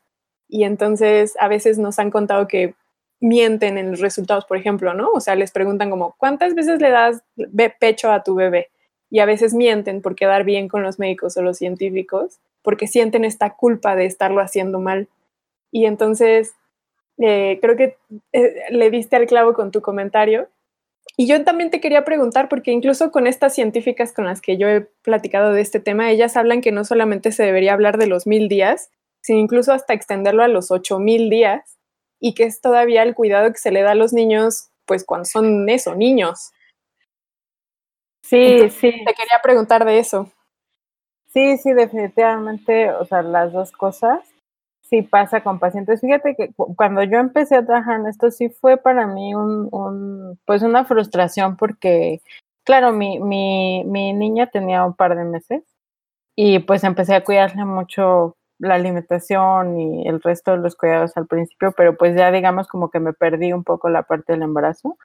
Entonces, eh, lo, lo que primero que hicimos en ese momento fue que tuvimos una asociación civil por un tiempo, después pues desafortunadamente tuve que dejarla, pero le dábamos atención nutricia a, embarazadas y, y pues eh, mamás recientes pues, gratuita, em, con apoyo en ese momento era del IMJUVE y, y, teníamos manuales y teníamos nutriólogos que nos acompañaban y a darle seguimiento para que supieran la importancia a futuro de, de, de, la nutrición durante el embarazo y los primeros días. Y, y con respecto a los 8000 días, pues sí, o sea, es que en realidad es, es todo el desarrollo va a tener un efecto a futuro. El tema es que depende de la etapa del desarrollo el efecto que puede tener. Por ejemplo, en el caso de diabetes, ya se sabe que si hay una un, ciertas exposiciones a ciertos riesgos durante el primer trimestre del embarazo, entonces es probable que desarrollen resistencia a insulina de adultos. Pero si es en otro trimestre, entonces van a llegar a, sí a desarrollar diabetes, el diagnóstico va a ser el mismo, pero van a llegar a través de otro mecanismo y no necesariamente van a tener resistencia a insulina. Entonces los efectos son distintos dependiendo de la etapa. Entonces, si sabemos tan poco todavía de lo que pasa o de los efectos a futuro en esos mil días y de estas eh, modificaciones genéticas y epigenéticas, extenderlo a los ocho mil, pues sí sería lo ideal, pero el efecto más adelante, a medida que vas avanzando en los días, va disminuyendo el efecto a futuro y también pues, eh, pues es un, o sea, esa investigación que digo, va a llevar años, ¿no? Entonces, pues sí, o sea, sí hay que considerarlo definitivamente. Buenísimo, pues nos podemos quedar entonces con, con esta, esta conclusión que nos, que nos das, Patti. Y te agradecemos mucho por contarnos de, de tu tema, ¿no? en, en esta luz tan esclarecedora. Muchas gracias. Gracias, gracias. Y bueno, eh, terminando entonces esta sección, eh, pasemos a platicar un poco al respecto de el proyecto Científicas Mexicanas, que ya eh, al presentarlas comentaba que ustedes son parte de, eh, ahora están como administradoras en este proyecto, em, pero platíquenos un poco más de qué trata, ¿no? Este, y de, de cómo y de cómo van hasta ahora. No sé quién de las dos quiera comenzar. Eh, si quieres empiezo ya que Kets vaya diciendo cosas más, más detalladas. Perfecto, Pati, te escuchamos. Ajá. Bueno, pues Científicas Mexicanas es una comunidad que hasta ahora pues ha funcionado como una comunidad virtual. Empezó en febrero de este año con la idea de generar o crear un espacio en donde las científicas mexicanas, que ya sea que vivan, trabajan en México o en el extranjero, y también extranjeras que hacen ciencia en México, podamos conversar sobre los retos que se viven siendo mujer en ciencia en el país y también sobre eh, pues las posibles colaboraciones, eh, eh, o sea, posibles espacios para las mujeres científicas dentro de la ciencia en México. Entonces, originalmente empezó así. El grupo pues ha crecido muy rápidamente. Ahorita ya estamos cerca de 14 mil personas que forman parte. Es un grupo muy diverso que tiene desde estudiantes de licenciatura, ingeniería, hasta investigadoras eméritas en pues prácticamente todos los países del mundo, o bueno, la mayoría de los países del mundo. Y, eh, y pues ha crecido tanto que a partir del mismo grupo empezaron a surgir iniciativas, de ideas, de cosas que se podían hacer, ¿no? Entonces originalmente era un espacio privado, bueno, sigue siendo, pero surgió de ahí la idea de divulgar el trabajo que hacen las científicas en México.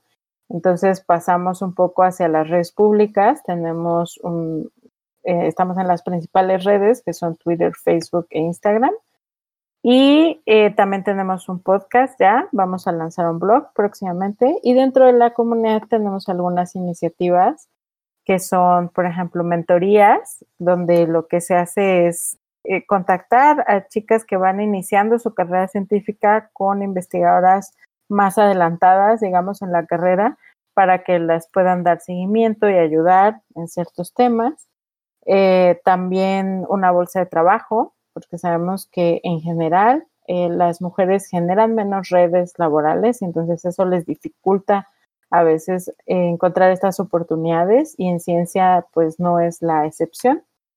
Eh, también tenemos una iniciativa de investigación y apoyo en temas de violencia de género dentro de ciencia y un proyecto en colaboración con Wikimedia México, donde lo que se busca pues es que haya más presencia de, científicas en, en, Wikipedia en español, entradas de científicas mexicanas en Wikipedia en español.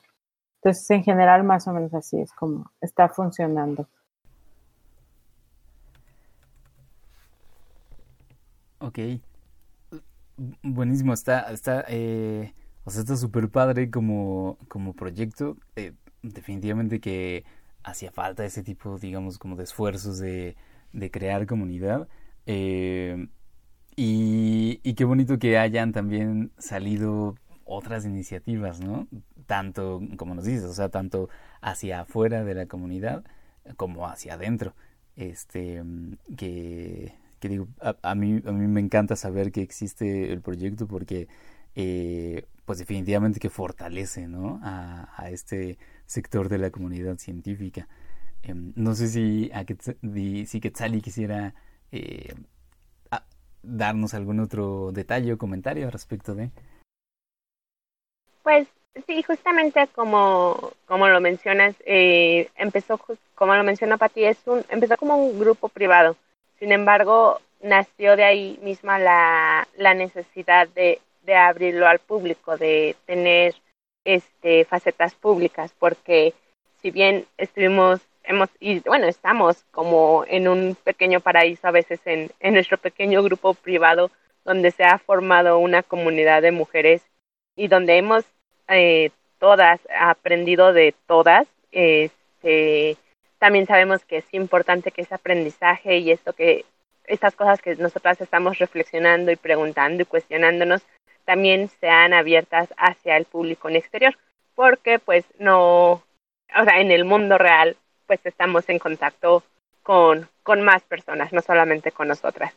Eh, es por eso que queremos dar como esta perspectiva de, de lo que se hace y cómo se hace y de las dificultades que tienen eh, hacer ciencia siendo mujer y siendo mexicana o estando en México, que son diferentes temas que, que se han ido tomando a través de la comunidad, que se han ido tomando en los podcasts, que se han abordado en, en las diferentes redes sociales. Sí, claro. Oigan, pues precisamente hablando de eh, esos medios para contactar, este, mm, ¿cómo es que las personas pueden buscar el proyecto? Eh, científicas, estudiantes que estén interesadas en formar parte de la comunidad, ¿cómo se acercan a, a ustedes? Ah, realmente es este bastante sencillo para el grupo ahorita está en la plataforma de Facebook, entonces solamente es buscar comunidad científicas mexicanas y va a aparecer el grupo privado. Necesitas eh, mandar la solicitud y lo que sí les vamos a pedir es que por favor contesten las tres preguntas filtros de ingreso, porque si no las contestan no vamos a poder aceptarlas. Eso sobre todo para, para que sea más fácil la administración y en un poco de cuidado entre nosotras. No es más, no es más allá, no es, no es ninguna pregunta que te acredite como científica, sino más bien que nos cuentes un poco de lo que estás haciendo y que hayas leído realmente el reglamento de ingreso. Y bueno, las redes sociales, este, en Facebook, creo que sí, en, las tres están, tanto en Facebook como en Instagram como en Twitter, tal cual científicas mexicanas. Este, y, y pues ya, es lo que aparece. Sí, bueno, en, en las redes nos encuentran como científicas MX. Eh, ajá, es Facebook, Twitter, Instagram y de hecho también LinkedIn, pero siempre se nos olvida. Fantástico, la verdad es que yo la sigo en redes, en redes y los distintos eventos, distintos materiales que usan, que utilizan para divulgar y los lives que hacen de pronto en Instagram me parecen muy interesantes y las felicito mucho por este trabajo que tiene poco, relativamente poco tiempo y sin embargo ha resultado ser eh, crucial y, muy pertinente en este tema. Muchas gracias. Sí, pues de hecho, mm, si nos buscan en redes van a encontrar, eh, van a encontrar un poco que, en todas las redes se lleva un calendario donde se habla sobre un tema cada semana, pero en cada red hay una invitada distinta.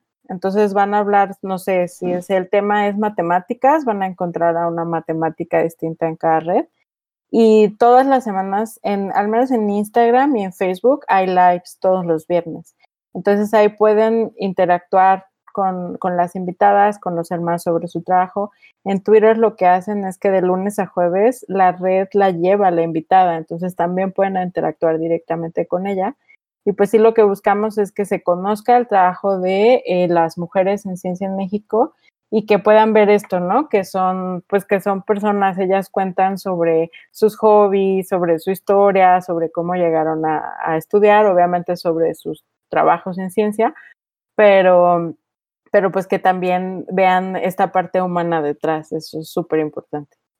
Yo solo, si me permiten el comentario, quisiera agregar, yo formo parte del grupo privado de Facebook y la verdad es que he encontrado un espacio en el que me siento tranquila y que veo que otras compañeras también encuentran esta seguridad de no nada más compartir, hacer preguntas. He visto compañeras de mi generación de la carrera haciendo preguntas de sus trabajos como científicas pero también he visto, por ejemplo, compañeras que hacen comentarios sobre cuestiones, por ejemplo, políticas, porque pues en el caso de México sabemos que el tema de la ciencia ahora está pasando por una cuestión que han puesto muchos temas en el debate y he visto cómo las respuestas que se hacen a estos comentarios son muy desde la comprensión y el apoyo a pesar de que no estemos de acuerdo.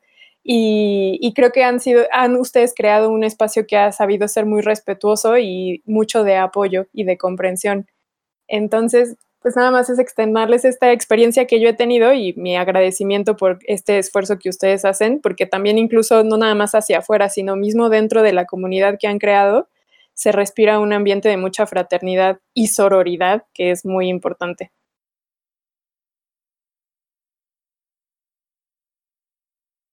Ay, nos dejaste sin palabras. es que siempre es muy bonito escuchar eh, pues lo, lo, que han vivido dentro, dentro del grupo, porque sí, sí vemos esto, a veces se nos acercan contándonos, no sé, hay chicas que han encontrado estancias, hay quienes han encontrado trabajo incluso, entonces es como, wow, o sea, sí, sí se pueden formar estas redes, es, es algo que, que a veces dudamos y que lo estamos viendo. Y que está efectivamente pasando, ¿no? Que no se quedó como en un proyecto de, de un grupo ahí que ya nadie más vio y, y, se perdió en la inmensidad de los grupos de Facebook, sino son cosas que de verdad están pasando y que están teniendo un impacto en la vida real. Claro, lo cual habla de, de, la relevancia de, de su proyecto, ¿no? pues también deseamos que este siga creciendo, eh, que, que, que, se posicione como este espacio tan importante. ¿no? Eh, Patti Quetzali, pues les agradecemos muchísimo por haber estado con nosotros platicando tanto de su trabajo en ciencia como de este proyecto de científicas mexicanas. Eh, debo, debo decirles a las personas que nos escuchan que eh, bueno, la, la, el contacto y la invitación eh, también vino de parte de Laura Díaz Álvarez, que es la eh, especialista en inmunología con quien estuvimos platicando en el episodio especial. Este, entonces le agradecemos por ese contacto, pero también decir que en nuestro siguiente episodio vendrán dos de sus compañeras, este, Liz y Talía, que, este, que también ya nos estarán contando acerca de sus trabajos y eh, con suerte también tendremos oportunidad de platicar un poco más de algún otro detalle de, de este gran proyecto que va creciendo y diversificándose que es Científicas Mexicanas. Así es que, pues, muchísimas gracias, Patricia Rodil y Quetzali Medina, por haber estado con nosotros. Muchas gracias. Gracias Muchas a gracias a ustedes. ustedes por el espacio. Sí, no, definitivamente una, una cosa muy padre platicar con ustedes de todos estos temas. Y pues nosotros vamos entonces despidiéndonos amigos, eh, dando nuestros métodos de contacto. Eh, ¿Quién los quiere dar? ¿Los quieres dar, Sof? Bueno, estamos en Facebook como Historias Cienciacionales, en Twitter como arroba cienciacionales, vía correo electrónico estamos como historiascienciacionales arroba gmail.com y en nuestras plataformas de streaming estamos como Historias Cienciacionales, cualquiera que sea que la que nos busquen, seguramente, muy probablemente ahí nos van a encontrar. Así es, también tenemos nuestros métodos de contacto personal. Eh, ah, por cierto, no les preguntamos a, a Patti y Quetzali si querían dar algún medio de contacto personal, por ejemplo, alguna red social o correo. Eh, ¿Tienen alguno que quieran dar, chicas? Pues a, a mí me encuentran en Twitter, Facebook e Instagram también como Patty-Rodil en todos lados. Súper fácil. Yo por el momento tengo con mis cuentas de redes sociales como personales, sin embargo para cualquier otra clase, o sea, cualquier otro tema que queramos hablar, estoy, eh, mi correo electrónico es quetzali, este, con, se escribe con Z, con doble L y con Y, punto medina, punto velázquez, arroba gmail.com. Perfecto, perfecto. Muy bien, gracias. Y entonces, ahora sí, las nuestras. Eh, tú, Sof, ¿estás como? Estoy como Soflofu en Twitter. Ajá. Patch. A mí me encuentran en Twitter como arroba pachecovv. Y yo como arroba Víctor Rogelio. Eh, Saben que si les gusta este episodio y nos quieren apoyar de alguna manera, una forma muy sencilla de hacerlo es recomendándonos, dándonos alguna reseña, escribiendo alguna reseña, like en la red social donde nos encuentren, estrellitas o cualquier equivalente que haya. Eso nos ayuda mucho a llegar a más personas, que es lo que queremos. Y también si tienen algún comentario, escríbanos a, en nuestras redes sociales o cualquiera de nosotros y nos dará mucho gusto leerlos y saber de ustedes. Pero mientras tanto, nos escuchamos en la próxima emisión. Hasta pronto.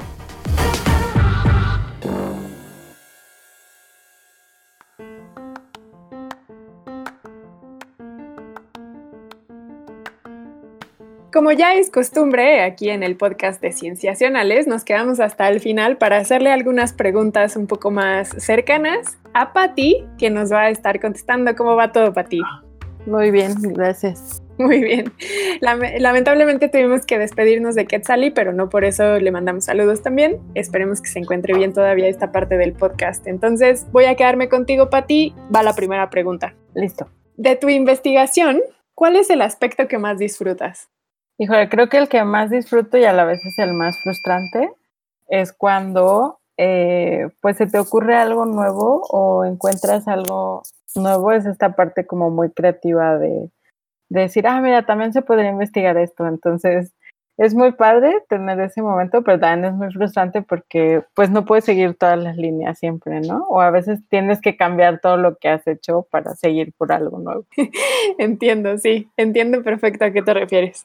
Muy bien, pasemos a la segunda pregunta. También de tu, bueno, ahora de tu área de investigación, más bien de este gran área, esfera, ¿de qué cosa estás segura que es verdad, pero todavía no hay suficiente evidencia para confirmarlo? Pues de lo que platicamos, yo estoy bastante segura que, que el- los efectos a futuro del desarrollo prenatal tienen que ver con, con epigenética, pero en realidad todavía no hay mucha investigación al respecto. De acuerdo. También siguiendo esta línea de tu área de investigación, ¿cuál crees que será el próximo gran hallazgo que se haga? Uf, qué difícil. Este, no sé, ahí sí es una línea tan grande que no podría, no podría im- imaginarme algo que así, no, no lo sé. Ok, quedémonos en la incógnita entonces. Si tuvieras acceso a una cantidad ilimitada de recursos, entendiéndose recursos como monetarios, de equipo, de personal, de lo que tú quieras y entiendas como recursos, ¿qué proyecto de investigación harías? Pues de entrada haría un- una gran cohorte, así grupos de pacientes muy grandes para darle seguimiento al desarrollo a lo largo de la vida, porque en México es muy difícil crear eh, estas cohortes y hay muy pocas y para cosas muy específicas. En cambio, en otros países hay cohortes enormes de 200 mil personas que les dan seguimiento a lo largo de 30 o 40 años y eso da muchísima información en efecto. Eh, pero como eh, hablamos también más temprano, pues son estas, pues todos los resultados tienen que ver con anglosajones, europeos, eh, americanos y no tenemos pues en realidad un gran conocimiento de lo que está pasando durante el desarrollo en nuestros países. De acuerdo. Y ya para terminar, Patti, si viajaras a una isla desierta, ¿qué música, qué libro y qué objeto te llevarías? Ah, me llevaría un disco de Janis Joplin, El extranjero de Camus y tal vez un tapete de yoga. Ah, suena a que ya también estás muy bien adaptada a la pandemia porque sin duda son muy buenos tres objetos para estar no nada más en una isla desierta, sino también en el encierro. Aislado. Pati, muchísimas gracias por haber contestado estas preguntas.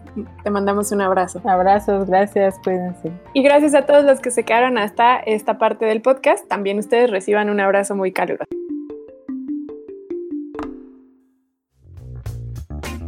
Esto fue Historias Cienciacionales, el podcast.